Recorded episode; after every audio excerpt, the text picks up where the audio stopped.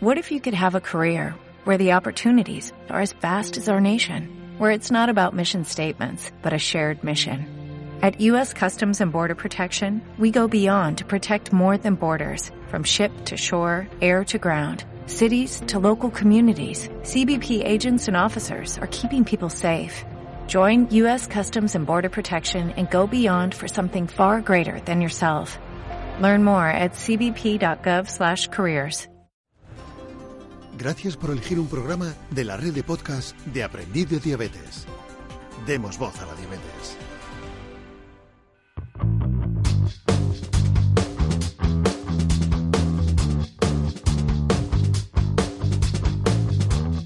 Hola a todos y bienvenidos a Diabelab, un podcast de aprendiz de diabetes. Soy Patricia Santos del blog Vive tu Diabetes y hoy os vengo a hablar de las novedades que pude recopilar la semana pasada en el Congreso ATTD, el Congreso de Tecnologías Avanzadas y Nuevos Tratamientos para la Diabetes. Así que espero hoy poderos resumir brevemente en highlights lo principal del Congreso, ya que la información en detalle la resumiré en otros podcasts que iremos publicando poco a poco. Pero de antemano anunciaros que en este podcast contaré con la colaboración de Óscar, el Jedi Azucarado, que nos dará también sus impresiones de lo que pudo ver y algunas novedades que os contaré un poquito más adelante. Así que sin desgranaros más información, empezamos.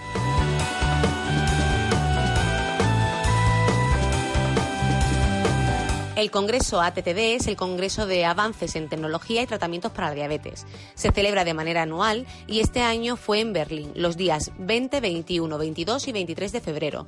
Sin embargo, yo solamente pude estar el 19, 20 y 21 por mi trabajo. No obstante, lo aproveché al máximo y creo que cogí toda la información posible para haceros pues sentir que estabais allí conmigo. Y ahora os preguntaréis qué es lo que vi allí, ¿verdad?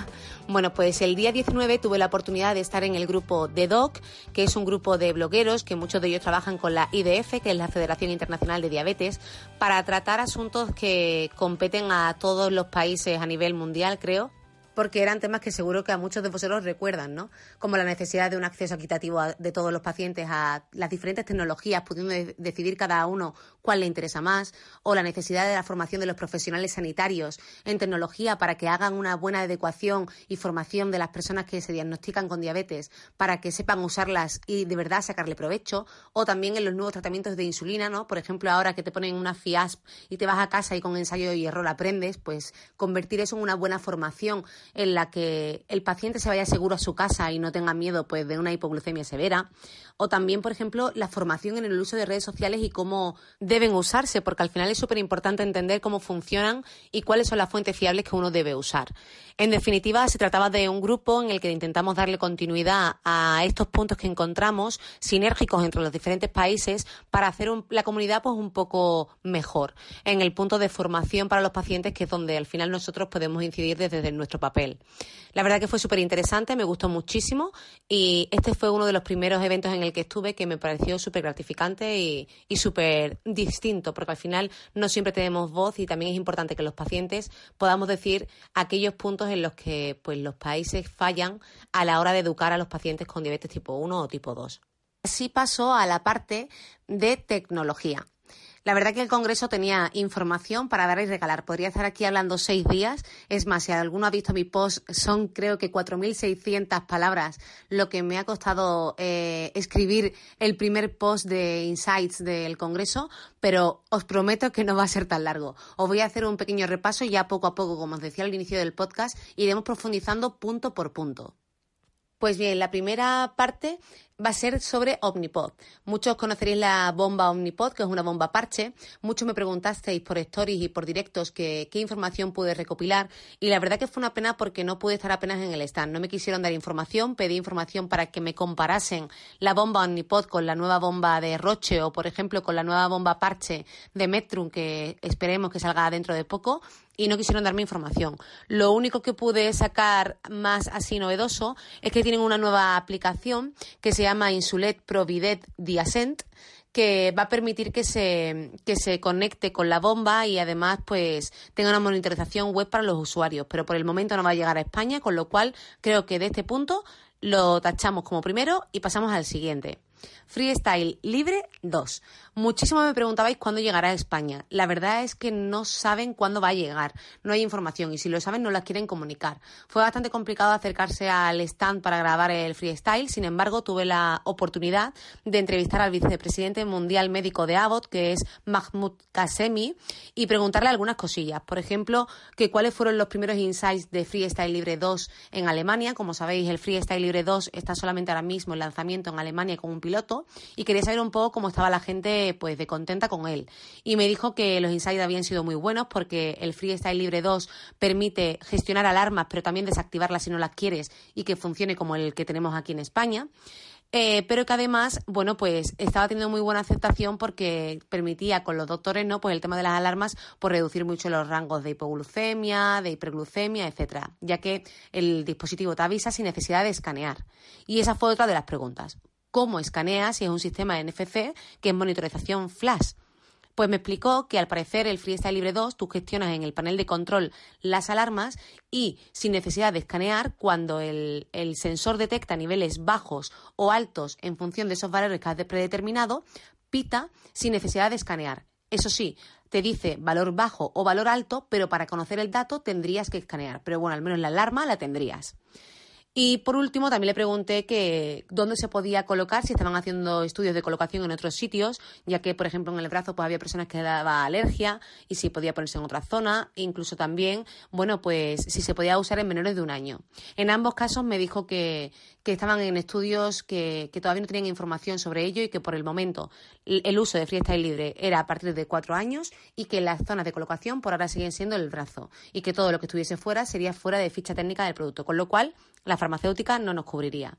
Respecto a que esté aquí en España, que sé que mucho es lo que más os interesa, yo personalmente creo que va a tardar bastante y que si llega a España no sé si será el Freestyle Libre 2, será otro modelo, etcétera, porque la verdad que están tardando en lanzarlo en otros países europeos y no sé si es porque hay algo detrás, pero prometo que seguiré investigando para contároslo. En tercer lugar, os voy a hablar de, de, la bomba Medtronic 670. La verdad que la bomba Medtronic 670G fue uno de los, de los top 10 de las conversaciones en el Congreso, porque ya tiene el sistema closed loop o de asa cerrada o lazo cerrado. El closed loop eh, lo que significa es que la bomba es capaz de cortar la infusión de insulina tanto por arriba como por abajo, porque va ligada al sensor de glucosa Guardian 3, también de Medtronic, con lo cual lo que permite es mantener unas basales de 120 eh, miligramos de glucosa en sangre y cuando él ve que hay tendencias para arriba o para abajo, corta la infusión por abajo o lanza pequeños bolos de insulina rápida por arriba, con el fin de mantener esos rangos lo más estables posible y evitar pues la variabilidad glucémica que al final es lo que nos puede eh, se puede asociar a complicaciones en el futuro.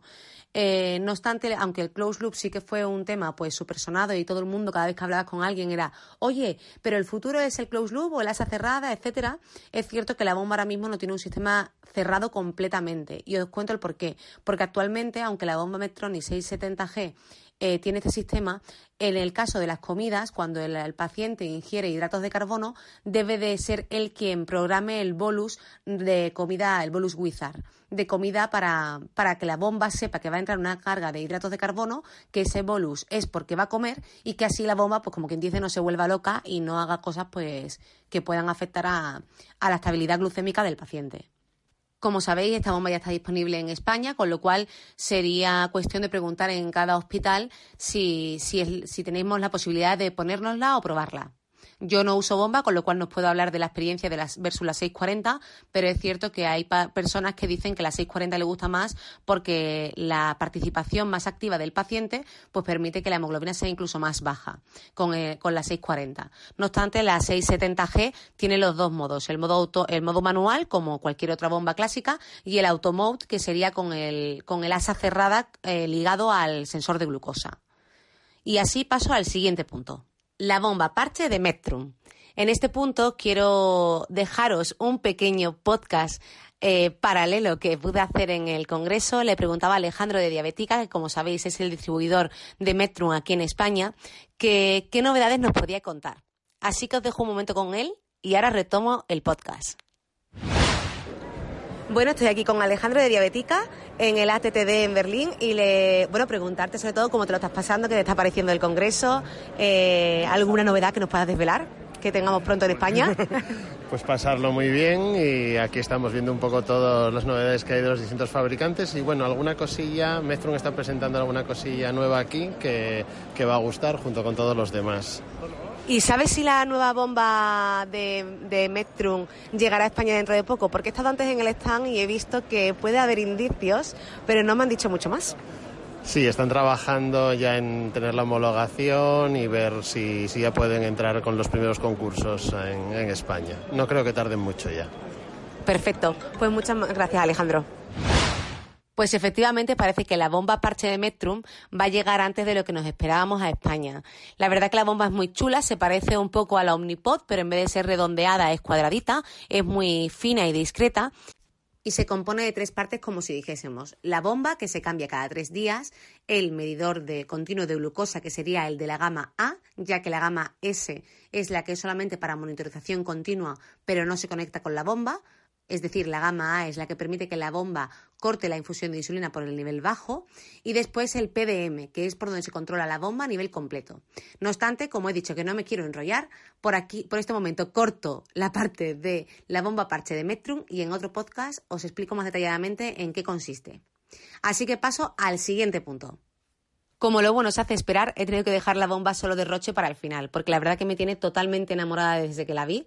Es preciosa y la verdad que yo nunca he sido usuaria de bomba, pero sin duda si tuviese que usar una sería una bomba parche que no tiene tubos y la verdad que es la que mejor se adapta a mi estilo de vida. Es súper discreta, es bonita y además la mayor parte de la participación con la bomba se hace desde la PDM, que sería como el, receptor, si dijésemos, de, de un medidor continuo de glucosa.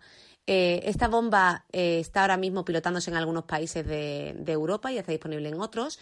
Y lo mejor, mejor de todo es que después del verano seguramente se lance aquí en España en un piloto con algunos pacientes y después de manera definitiva. La verdad que es, ya os digo, es que no tengo palabras más bonitas que decirle porque me encanta se parece a una bomba de Lego porque tiene seis partes. Eh, hay algunas que son reutilizables y otras que no son reutilizables. Y bueno, pues en definitiva sería la base tecnológica de la bomba, ¿no? Que sería como la parte más tecnológica, que en el kit de inicio te vienen dos unidades el PDM, que eso te viene una unidad porque obviamente no hay que, no hay que tirarlo, ¿no? Te sirve para, para todo el tiempo. El dispositivo de inserción, que es curioso, pero te vale para un año. Y las partes no reutilizables, que son las que más se tienen que cambiar, que serían pues las cánulas para la inserción, que son de 6 o 9 milímetros en función de cada uno que vienen 13 unidades, los parches con el espacio para fijarla, ¿no? Como si dijésemos el, pues el zócalo, ¿no? Donde se pone la bomba y el reservorio, que te vienen 8 unidades. El reservorio se cambia cada 3 o 4 días y permite hasta 200 unidades. Y bueno, pues a los 3-4 días se cambiaría y se pondrían por pues, las nuevas partes que tienes que reutilizar de la bomba.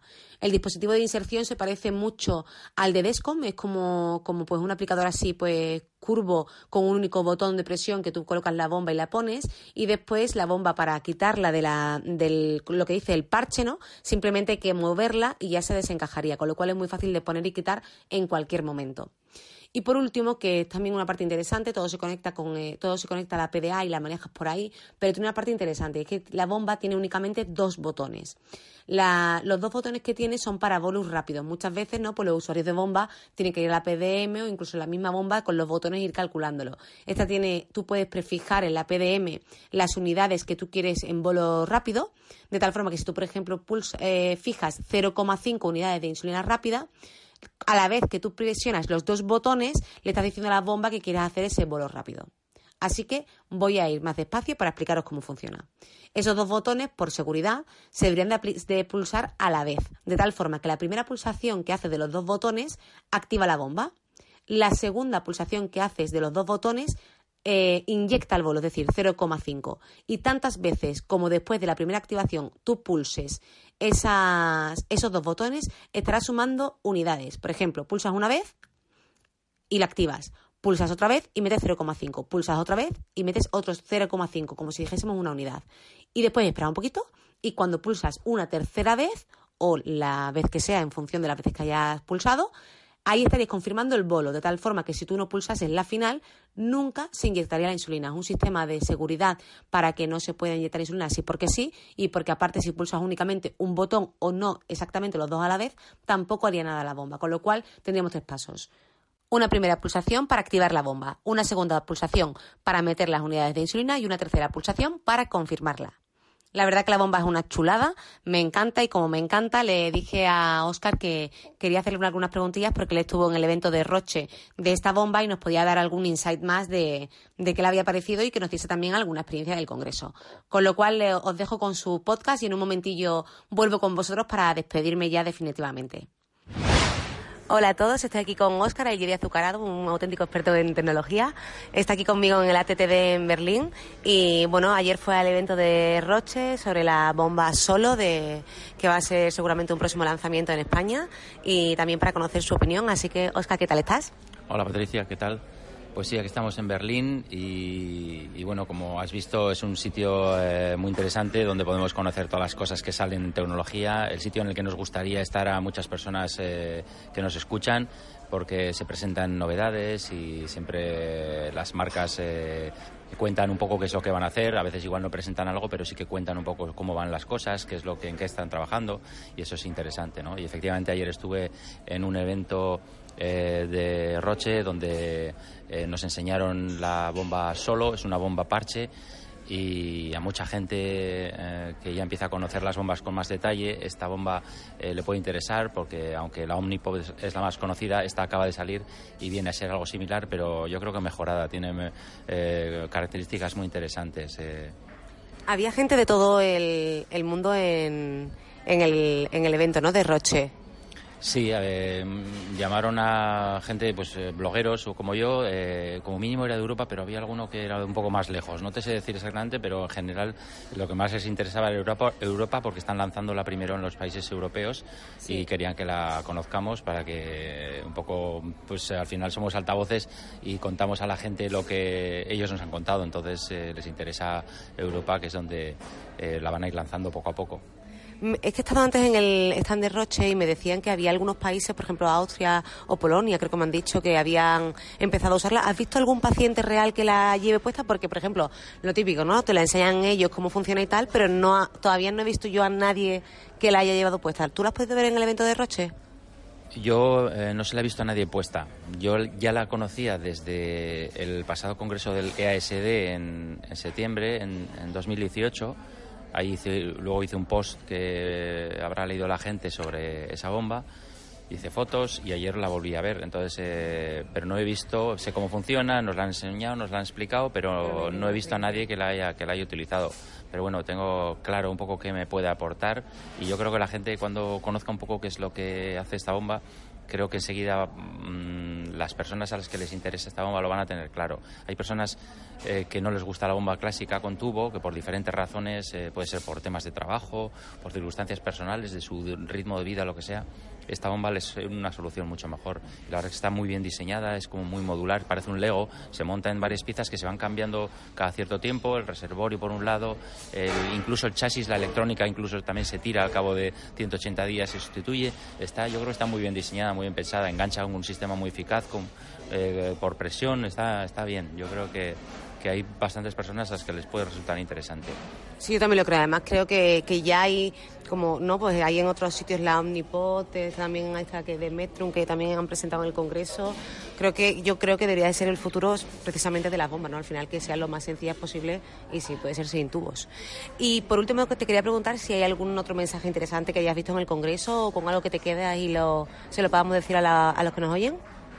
Bueno, eh, no tanto novedades, sino sobre todo eh, la, demostración de que estas tecnologías que tenemos ahora, todo lo que mm, estamos leyendo constantemente en Internet sobre los sistemas de medición continua unidos a bombas de insulina, a los software de Parkers artificial que están probando las diferentes compañías, los están haciendo ensayos clínicos ya, están, estamos a punto de empezar a ver ya sistemas. Ahora mismo hay uno comercialmente ya en la calle y, van a salir más en, nada, en breve.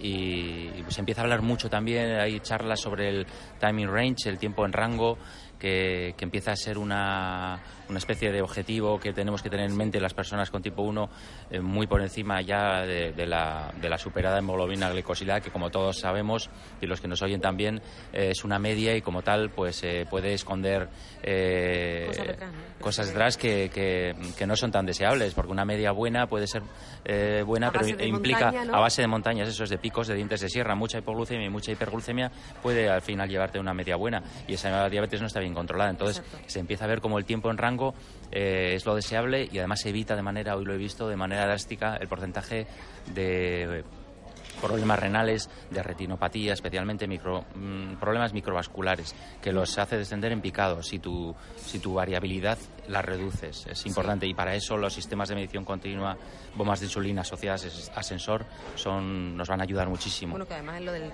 lo del tiempo en rango estaban asociando ahora un montón que está de super moda, que es lo del lazo cerrado o asa cerrada, ¿no? De ligar una bomba con un medidor continuo que te permita, ¿no? Que la bomba pare por abajo, pero también si la, si la glucosa sube por encima de lo deseado. Claro, eh, la, la bomba ahora mismo de Medtronic que ya hace eso, automatiza la tasa basal y tenemos a punto de salir al mercado ya eh, otro desarrollo y, luego las otras marcas que también están eh, testando en, ensayos clínicos, se va a salir y eso nos va a permitir despreocuparnos bastante porque al menos la infusión basal, los que, las personas que lleven esas bombas no se van a tener que preocupar de ellas. Las comidas de momento sigue siendo eh, manual el proceso porque es imposible que una bomba sepa que vamos a, comer. Pero al menos claro, nos han ayudado, nos van a ayudar bastante porque de, olvidarnos durante el resto del día de lo que de lo que pasa, pues ellas eh, hacen microbolos pequeñitos, cortan la infusión, ponen microbolo y van así todo el día para mantenerte la glucemia en un rango que aunque sea ligeramente más alto de lo que algunos eh, personas muy muy muy puristas quieran tener, pero... Decían 120, creo que es una media perfecta si te mantienes así todo el día. O Sí, sí, si ahora me dices, si quieres estar en una línea en la tasa basal de 130 o 100, no me importaría, porque al final y lo que se ha visto es que, eso, que los picos es lo que producen los daños, claro, entonces se trata de eso y, bueno, yo creo que ahora tenemos la tecnología que nos permite conseguir eso, una vez que los sensores han mejorado tanto la, la, exactitud que, que ya son muy fiables para asociarlos a una bomba. Totalmente, no, no, además es fundamental que sean fiables, porque si una bomba va a determinar si tiene que aumentar o disminuir la cantidad de insulina, es fundamental que, sean fiables y podamos confiar en ellos. No, pues no sé si quieres añadir algo más. Pues eh, no, yo creo que, que, lo que decía, que más que novedades, lo que se está viendo y los profesionales están viendo que estas tecnologías eh, pueden mejorar mucho el control de diabetes eh, no solo en, esos casos que tradicionalmente se asociaba a las personas eh, que necesitan bomba, por ejemplo, personas con mal control o con hipoglucemias eh, con ingreso hospitalario, cosas así, sino que en general cualquier persona con tipo 1 bueno, de hecho en otros países les colocan una bomba nada más debutar. Entonces es la terapia con más posibilidades de control y, y con estos sistemas que tenemos ahora sería lo, que, a lo que tendríamos que aspirar todos. ¿no? Yo creo que es lo que nos da, nos da más posibilidades como mínimo que los sistemas de medición los tengamos al alcance de todos. Y aquí los profesionales de salud se están dando cuenta de que estos eh, sistemas, eh, aunque no tengan ahora datos eh, a largo plazo, estudios de años en los que digan qué ocurre, está clarísimo, y lo están, están, viendo que hay un beneficio y que lo vamos a ver en pocos años en, resultados de ensayos clínicos. Totalmente. Pues muchísimas gracias, Oscar. Hasta la próxima, nos vemos en otro congreso. si no, en otro lugar. un beso. Y así ponemos fin a este podcast del ATTD. Muchísimas gracias, Oscar, de nuevo por participar. Y nada, daros las gracias por quedaros todo el tiempo escuchando. Sabéis que en la red de aprendiz de diabetes tenéis otros muchos podcasts que os pueden ayudar. En el próximo venimos con más novedades y más documentación e información que os puede ser útil en vuestro día a día. Y muchísimas gracias. Si tenéis dudas, dejadlas por aquí abajo, las iremos resolviendo y estoy segura de que, de que dentro de poco nos volveremos a escuchar. Muchas gracias.